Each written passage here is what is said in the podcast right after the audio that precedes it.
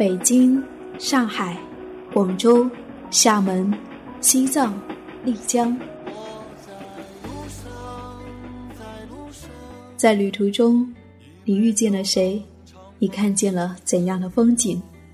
你是否发现角落里的那抹阳光呢？FM 一四六四九，旅行日记，旅行日记，用心记录，用心记录生命的美好，生命的美好，生命的美好。见我自由放声唱，和我一样背上行囊，脚步丈量远方，望向海方。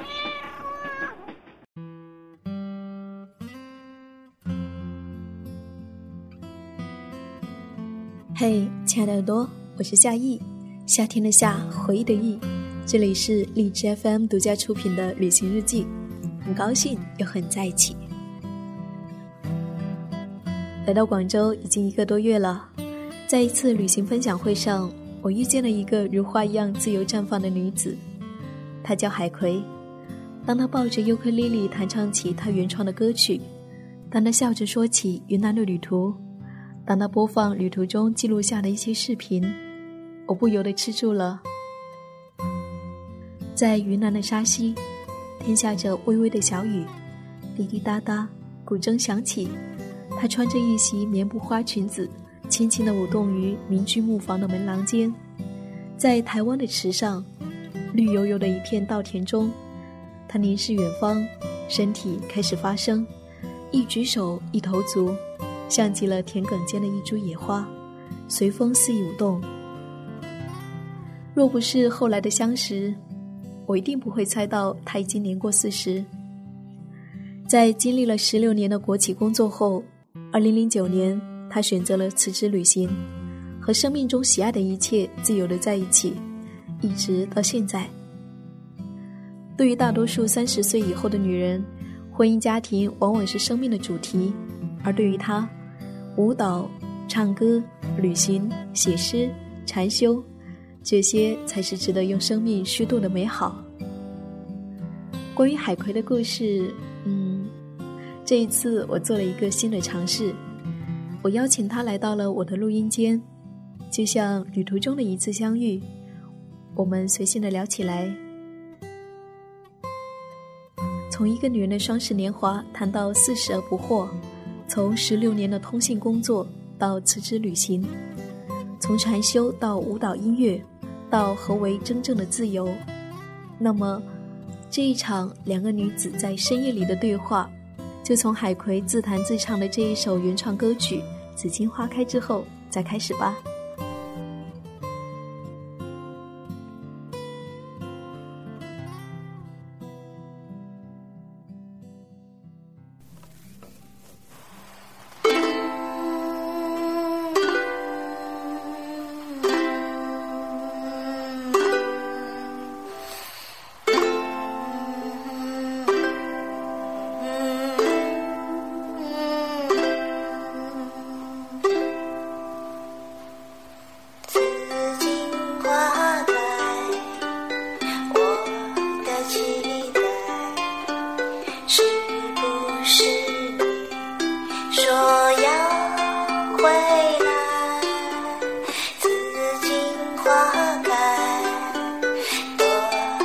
啦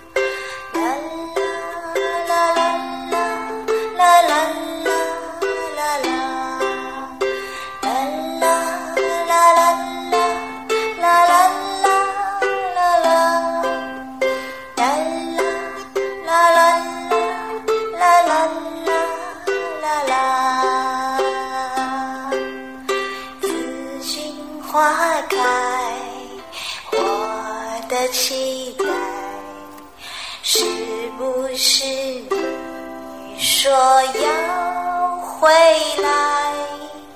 紫荆花开，多少期待，是不是已随风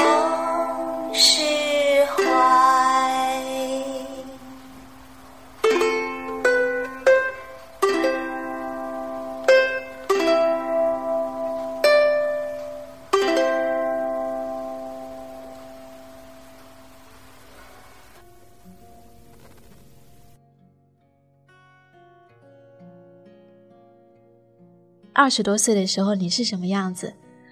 我二十多岁的时候，那个时候我觉得就是傻乎乎的，嗯嗯，就觉得嗯，我的生活都是我妈妈告诉我，嗯，你要读大学，嗯然后然后出来要找一个好的工作，然后要找一个靠得住的男人结婚，然后成立家庭，所以我当时就没有想过任何的东西，就是傻傻的，对。然后就像你妈妈说的那样去过日子。对，嗯，其实呢，我想我对我妈妈第一个反叛是，她本来是想让我继承她的职业，做一个老师，哦，嗯、所以高考的时候，她呃填志愿，她非要我填一个师范学院。但是其实，其实我自己是不想做老师的，所以我填的其他的都是那些呃，就是理工科的然后这个也是你一直以来就想做的工作，对是的，是的，就是嗯我从小，因为我从小的时候我就想搞明白这个宇宙是怎么一回事。我算是比较幸运的，就是毕业之后也是很容易的就找到了这份，就是大家都社会上都认为就铁饭碗。对，因为是国企嘛，嗯啊、值班就是嗯二十四小时，今天早上八点到明天早上八点这样子。嗯然后，但是呢，值一个二十四小时班呢，就会有三天的休息。哦，那还比较好。对，所以嗯通常这三天的时间，我就会很开心的自己宅在家里面玩儿啊、学习啊。就像我说，小时候就在想这个宇宙是从哪里来，所以我就会从很很想从很多不同的方向去了解这件事啊情。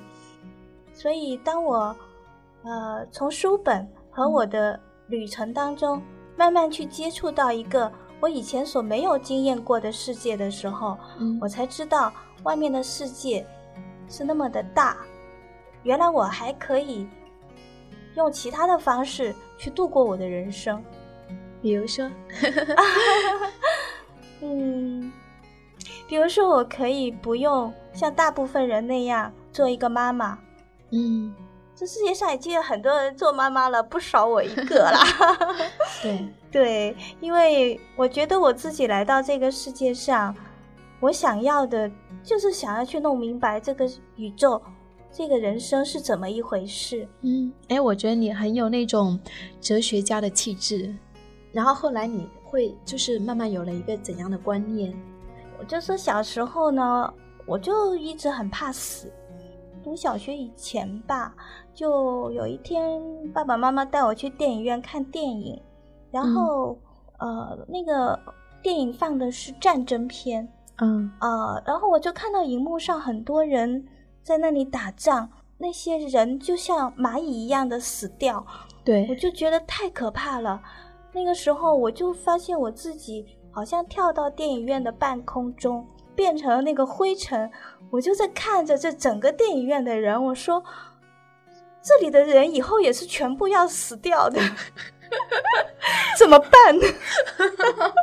然后你就开始考虑这个问题。就从小就是嗯。这个场景啊。一直就是在我的脑子里，我想也是冥冥之中，可能就是把我推到今天吧。嗯。嗯，对啊，你看，就到后来你工作了十六年以后，然后选择了辞职，这也是有这个影响在的，嗯，是不是？是，你觉得它是一个很自然而然发展的结果吗？对，是一个很自然发生的事情。嗯，其实大概在我工作十年之后，让我看到说自己在未来可能一直到退休，嗯都是这样子下去了。所以就感觉人生好像没有什么可期盼的了。对，当你觉得人生你已经可以一眼看到头的时候，很可怕。所以从我想辞职到我真正辞职，是花了三年的时间吧，没有跟任何的人去商量，啊，就自己然后给自己做决定了。对对对，很轻松的就写了半页纸的辞职书。会像现在的人写的那么的有趣吗？我想世界那么大，我想去看看。对我心里是这么想的，当然我不会这么写了。嗯。如果再早一些年，你估计不会做这样的决定，对，是？早一些年也有动过这样的念头，我也嗯知道这个生活它不太适合我、嗯这份工作，嗯但是我当时对自己还没有足够的信心说，假如我离开了之后，我如何去生存呢？然后我我该怎么样去生存呢？嗯嗯，那个时候还没有这份对自己的信心吧，所以也就是后来慢慢觉得，自然觉得说，OK 啊，没有问题，我可以活得下去，是不是已经就是 嗯自己那个经济方面的话也是积攒的，觉得 OK 了，嗯，是不是？是是，基本上可以嗯满足我日常节俭的生活嗯就可以啦。除了工作以外的业余时间，嗯去学习我自己喜欢的东西，嗯，然后慢慢的就觉得我的生命里的有一些东西，它的比例在发生了变化。嗯，像你喜欢很多各种各样的东西，你可以 跟大家说一下。啊、是对，嗯，因为开始学哲学，嗯然后哎，音乐，嗯呃，后来我又去学了心理学和一些心理治疗的心灵成长的团体。嗯在那里面接触到和我过去的生活、我的观念完全不一样的东西，就开始去探索，探索自己是一个怎样的人。嗯我想，也是我小时候的那些那种困惑，会把我带到这个地方吧。然后也看到自己的困惑和痛苦在哪里，所以我想这几年学习心理学的过程对我的影响非常的大。我会看到我很不喜欢自己的那一面，对它就是存在的。我不得不承认，我就是那样的一个我很不喜欢的人。嗯，但是你还是要去学习怎么去接受它，是不是？是是，去学习嗯说接受我们就是这个样子，然后看到自己的一个模式之后，我们可能就可以站出来，拥有更多的自由，去选择，哎，我能不能用一种新的和过去不一样的方式去面对这件事情和这个人呢？嗯所以就觉得啊，我的世界就突然又开了很多新的门。我觉得这个在学习的过程中，然后自己在慢慢的成长，这个过程是非常美妙的。嗯，我想不只是美妙，其实有很多很痛苦的经历。嗯呃，就是说喜乐参半在当中吧，呃可是非常的值得。随着这些年慢慢的在自己身上做功课和下功夫之后，慢慢就会看得更清楚，而不是说我把自己丢出去，跟随着大众，随波逐流。我想这个是最大的不同吧。嗯，就一直在保持学习，嗯保持对于自我的一个提醒。对，我想是一个让自己越来越清醒的这样的一个过程吧。嗯清醒是很幸福、很快乐的事情。有时候的痛苦是因为你无知才会痛苦。然后就辞职了。我觉得那个时候你应该是到了一个对于自我有了一个非常清醒的认识的时候了。然后在你辞职的这段时间，你都把时间花在哪里了？好忙啊。对，你说你好忙，然后我在想，哦，你在忙什么呢？上舞蹈课啊，去做义工啊，嗯，然后到处去旅行啊，呃，这样的生活我感觉很自在。嗯，我和自己在一起。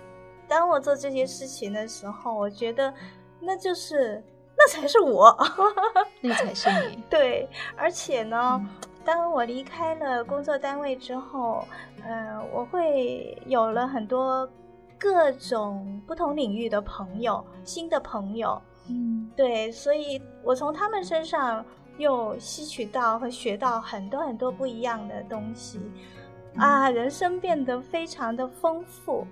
然后这些丰富的东西，在我的里面也有，然后在我的外面也有，嗯，就觉得说是一个比较身心比较合一。比较完满一点的一个人生的状态。啊，不，人生是没有完满的，人生总是有缺陷的，因为有得就有失。其实，虽然很多朋友、同事他们都羡慕我现在的生活，但是他们并不知道我背后为此付出了很多的代价，是他们不愿意付出的。对，比如说，你看，你就很多时候应该是一个人在旅行吧。嗯，对，一个人要外出，就所有的大事小事都要一脚踢。有时候会有一些突发的事件，我就记得经常有时候有一些地方是没有电梯，或者那个路是很破的时候，我就会拎着箱子跟我自己说：“加油，加油，再几步就到了。”我觉得不仅仅是旅行吧，做很多事情的时候都是这样子。像你学跳舞啊，还有学尤克里里的时候啊，是不是？是啊，你看像学一个尤克里里。其实，你看要长茧，然后这个过程其实还是蛮痛苦的。对，是啊，所以有时候就真觉得，如果一件事情测试是不是真爱，就看熬不熬得过那个苦，看你愿不愿意为它长 茧。对对，就像以前学舞蹈的时候也是，广东省现代舞团是每年都会办一届国际现代舞周。嗯，呃，那时就有现在我的夏令营，是两个星期的课程，然后我就不知道天高地厚的，我就报名去了，因为他说，呃，非专业也可以去啊，然后我就去了，去了之后发现，原来我以三十七岁的高龄和一群 十八九岁的舞蹈专业的孩子们在一起上课。那时候是什么感觉？看到那么一群年轻的小孩子，虽然我也假装和他们一样年轻，但是毕竟我的身体的年龄和我没有呃基础的基本功，所以对我来讲是很吃力的，呃。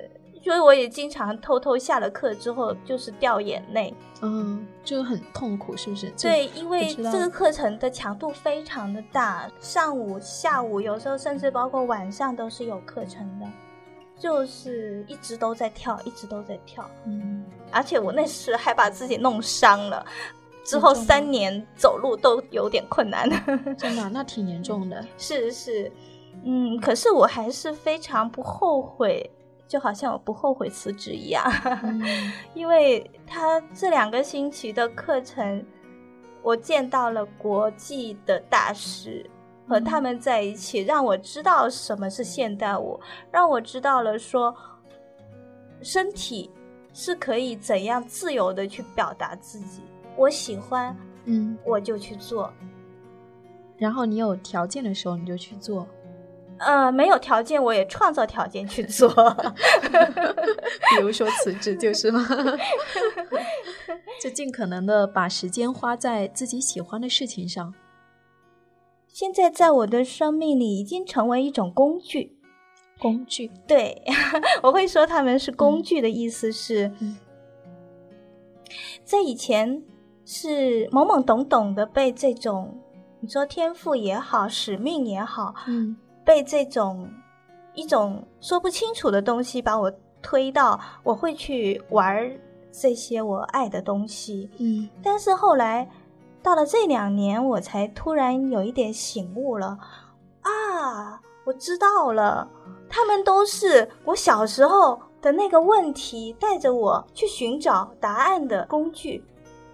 然后答案是什么？答案我还在寻找啊！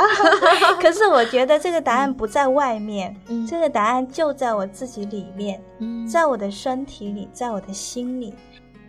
所以，当我清晰到这一点之后，嗯就觉得对自己未来的路看得更更明白一些，从而也更坚定的知道我要朝着那个方向去继续努力。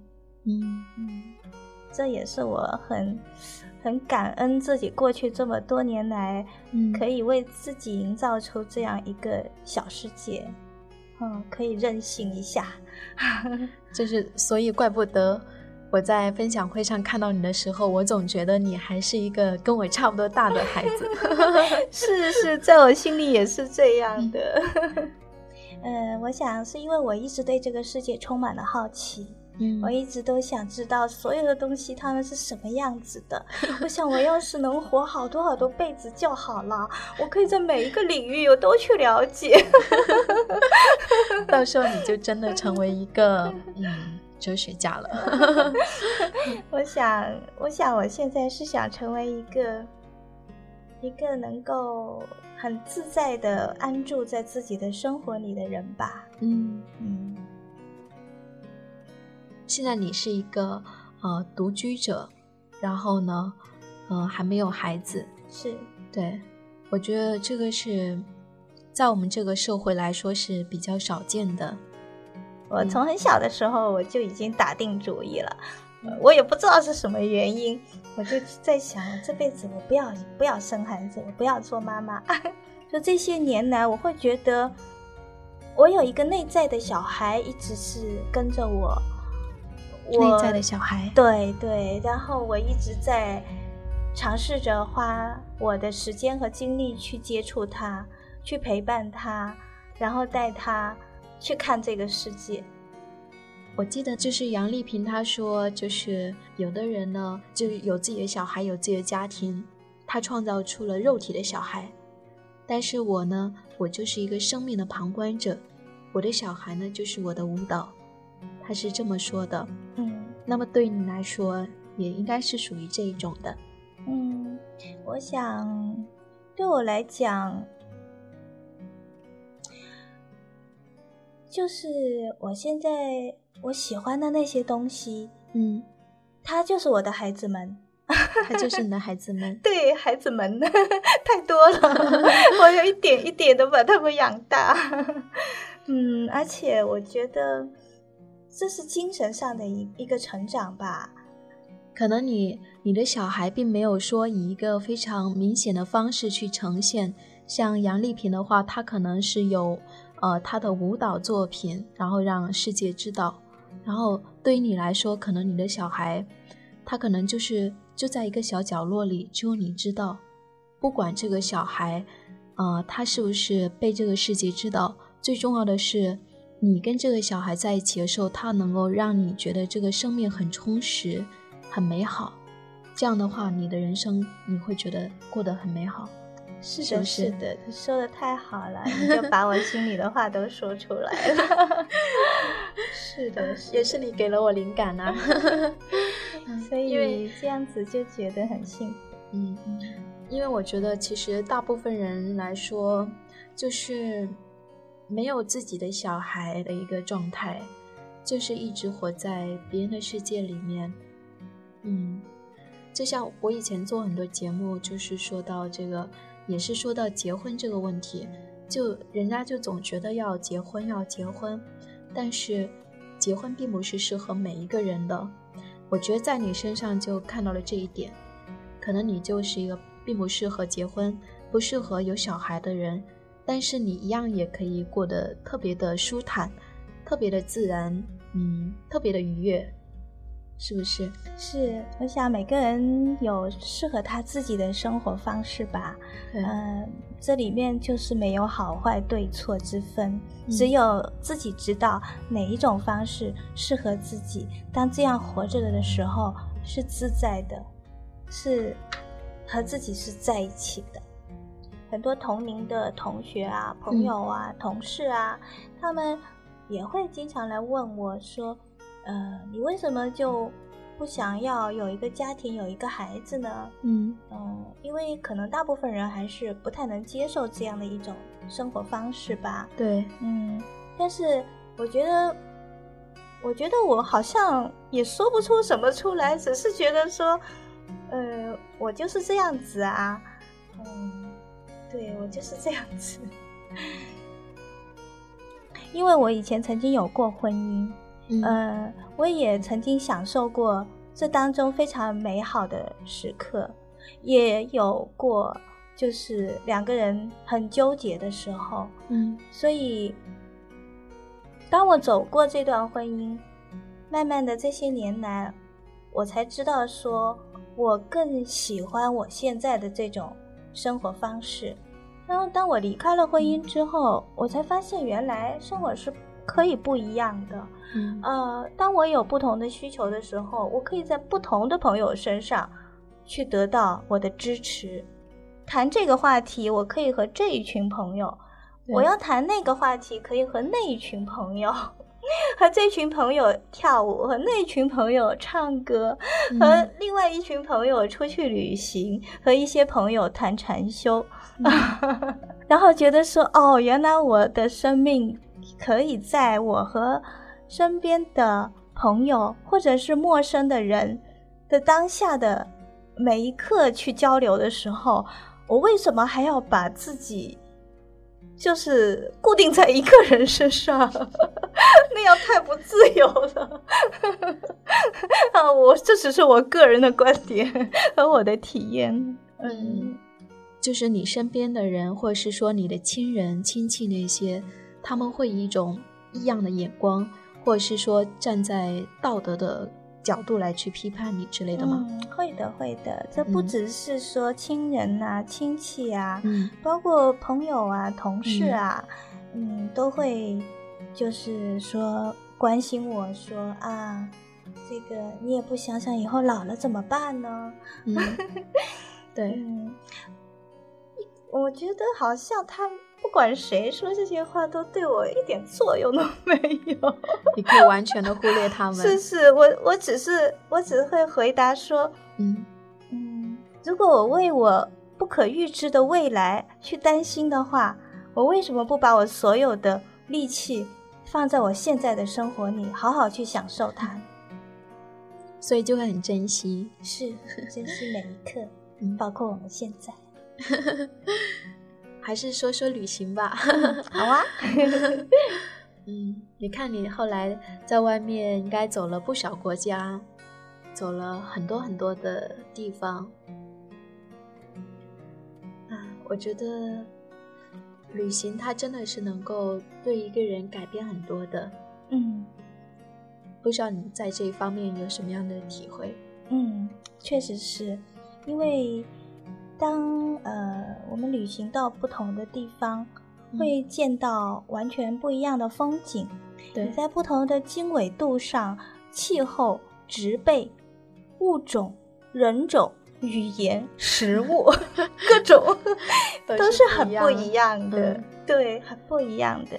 所以那些东西会给我很大的一种冲击啊，呃。看到很多以前不知道的东西，呃，吃到有很多以前没有吃过的东西，嗯。不过更重要的是人的观念的不同吧。呃，我觉得慢慢的，呃，就会有一些事情它会变得深入进去了。比如说，呃，除了这些风景之外，其实旅行，我想说，它给我带来的不仅仅是。快乐，其实，在路上会遇到很多的困难，呃，这些困难，它不，它其实是我我们在日常生活里一样也碰到的，对，不是因为说你换了一个环境，它就不存在了。所以，当我一次把一次又一次把自己很冒险的丢到一个完全不一样的地方去旅行的时候，嗯。我看到那些原来我称之为我的，组成我的那个身份，他们在消失。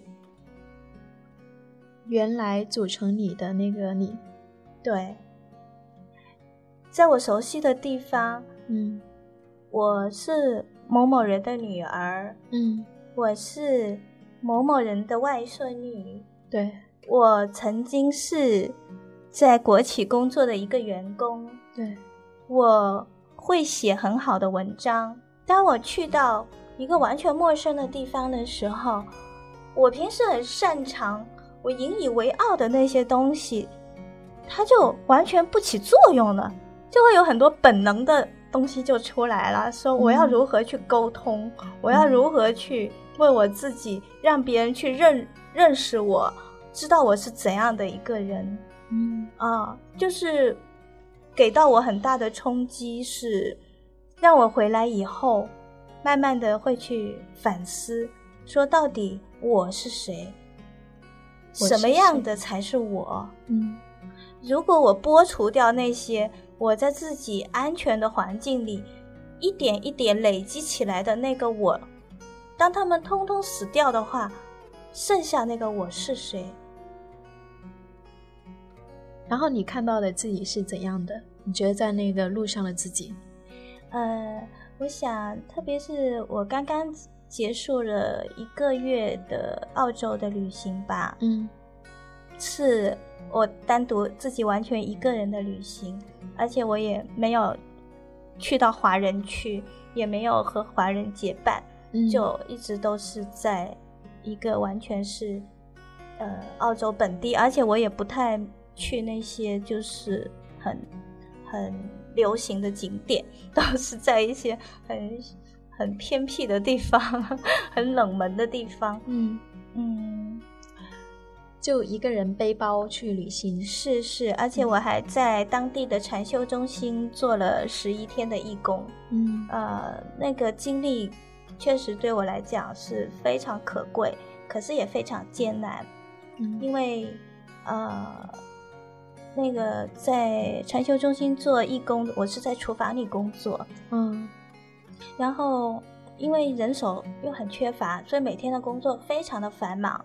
五点钟起床，就一直要干活，干到可能晚上九点钟才可以休息。但是这个还不是最重要的，因为我的语言并不足够，英语并不足够好到能够认识他们厨房里的各种设备和那些我没有见过的食物，而且我还要和一群刚刚认识的呃同学一起去合作。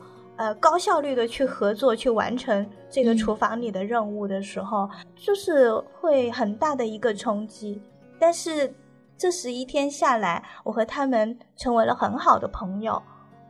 我想这里面真的是各种酸甜苦辣都有吧。我也曾经就是有回到房间里，辛苦到回到房间里，在被子里哭的时候，但是我知道我不会逃跑。我自己选择的挑战，我就要完成它。嗯，我想说这一段经历嗯给到我一个很大一个感受吧，嗯就是什么是真正的自由。我以前我记得小时候，就我刚才一直说我妈管我管得很厉害，我就一直想要自由，全方位的自由。好，只要我妈不管我，我就自由了。结果后来发现不是这样的，因为你要工作。对，然后我想，好，那我辞职了，我就自由了。结果我发现并不是这样的，我还是有很多的 社会的义务和责任要去负。对，然后之前我又想说啊，这婚姻也让我不自由，因为我也要受到很多这种社会化的压力。结果我离婚了，我以为我自由了，我发现我还是不自由。然后想，我是不是走到天涯海角了才自由？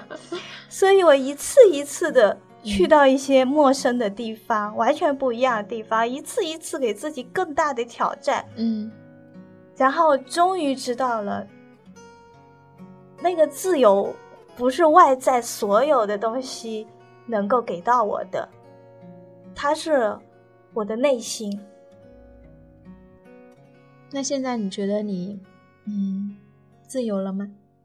我想我会，我找到了一条通往自由的道路，我会不断的去练习，去学习。就是说，嗯呃，因为我刚刚说到嗯外在的那些，我们是可以把它们丢弃掉的，嗯但是其实随着我们的生活，那些外在的价值观啊、道德感啊，各种各样的好坏对错的观念，其实长年累月已经累积在我们的心里面，它已经内化了。是，啊、就成为自己的里面的一部分了，而嗯和外面其他所有人和事情都没有关系。所以其实呃，无论是旅行，还是禅修，还是义工，还是尤克里里，还是唱歌，走到最后，其实就是走到了自己的内心，是通往了最内在的那个自己。是，我想就是嗯内在自由之路吧。啊，我觉得说到这里，感觉已经可以用这一句话来去总结你 四十多年的人生之路了。对，四十四年。对，哎，可是我还是一直把你当成是跟我同龄的人，是呀，我们心里就是同龄的人。特别好，我觉得，嗯，对，希望你以后到了六十岁、八十岁、一百岁，你都是这个样子。嗯，一定会的。我都一直说我要一直跳舞，跳到很老很老。我也希望这个社会有越来越多这样的人，他们能够去追求属于自己的自由之路。非常感谢我们的海葵来到我们的直播间。嗯、虽然说呢，今天晚上我们聊的主题好像有点多，聊的点也有点多，但是不管是哪一句话，都是我们自然而然所生长出来的孩子，所以我觉得是非常珍贵的。然后，我们的海葵还有什么话想要跟我们那边的听友说说呢？嗯，首先要感谢夏意，呃，邀请我过来，给了我一个时间和空间，让我可以去回顾自己嗯过去的人生的历程，也让我更清晰，所以很感谢哦。呃，我想我也就是。呃，分享一下自己这些年懵懵懂懂、傻乎乎的走到今天的磕磕碰碰的一路的历程吧。它只是代表着一种适合我自己个人的生活方式，呃，但是呃，我很享受，呃，我也很很喜欢自己有勇气去慢慢做自己的这个过程，嗯所以呃，各位听友们，我相信你们也会有勇气去找到适合自己的生活方式，嗯加油哦！讲的特别好，嗯，非常感谢我们的海葵。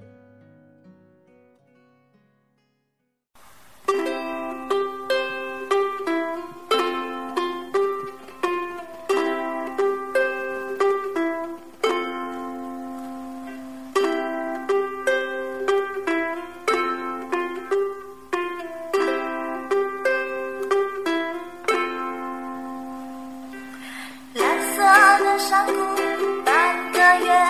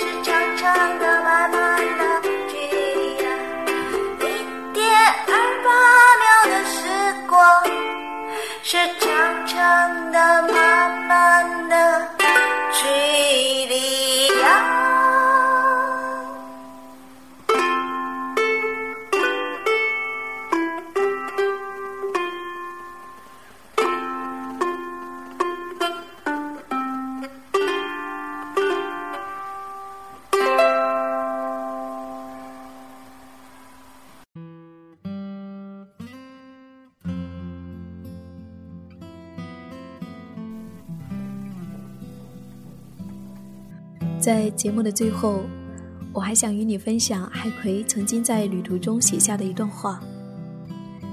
我想与你共勉。记得踩着土地的双脚，因为温暖而踏实；记得望向远方的双眼，因为好奇而闪亮；记得抚摸空气的鼻子，因为呼吸而通透。记得捕捉声音的耳朵，因为聆听而敏锐；记得包裹食物的味蕾，因为品尝而丰富；记得接触周遭的皮肤，因为感受而细腻。还有啊，还有我的心，已经并即将流过无数的时空的那颗古老又年轻的正在跳动的心，请记得。他一直在远方，或是这里。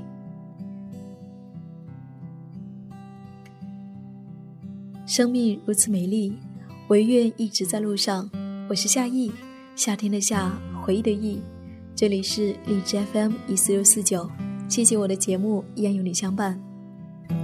如果你也想和大家分享你的旅行故事，可以关注我的微信公众账号 “nj 夏意”，大写的 “nj”，夏天的夏。回忆的意，然后给我来信。如果想要听到我的更多的节目，可以下载 DJFM 收听哦。旅行日记，用心记录生命的美好。亲爱的你，我们下期再会。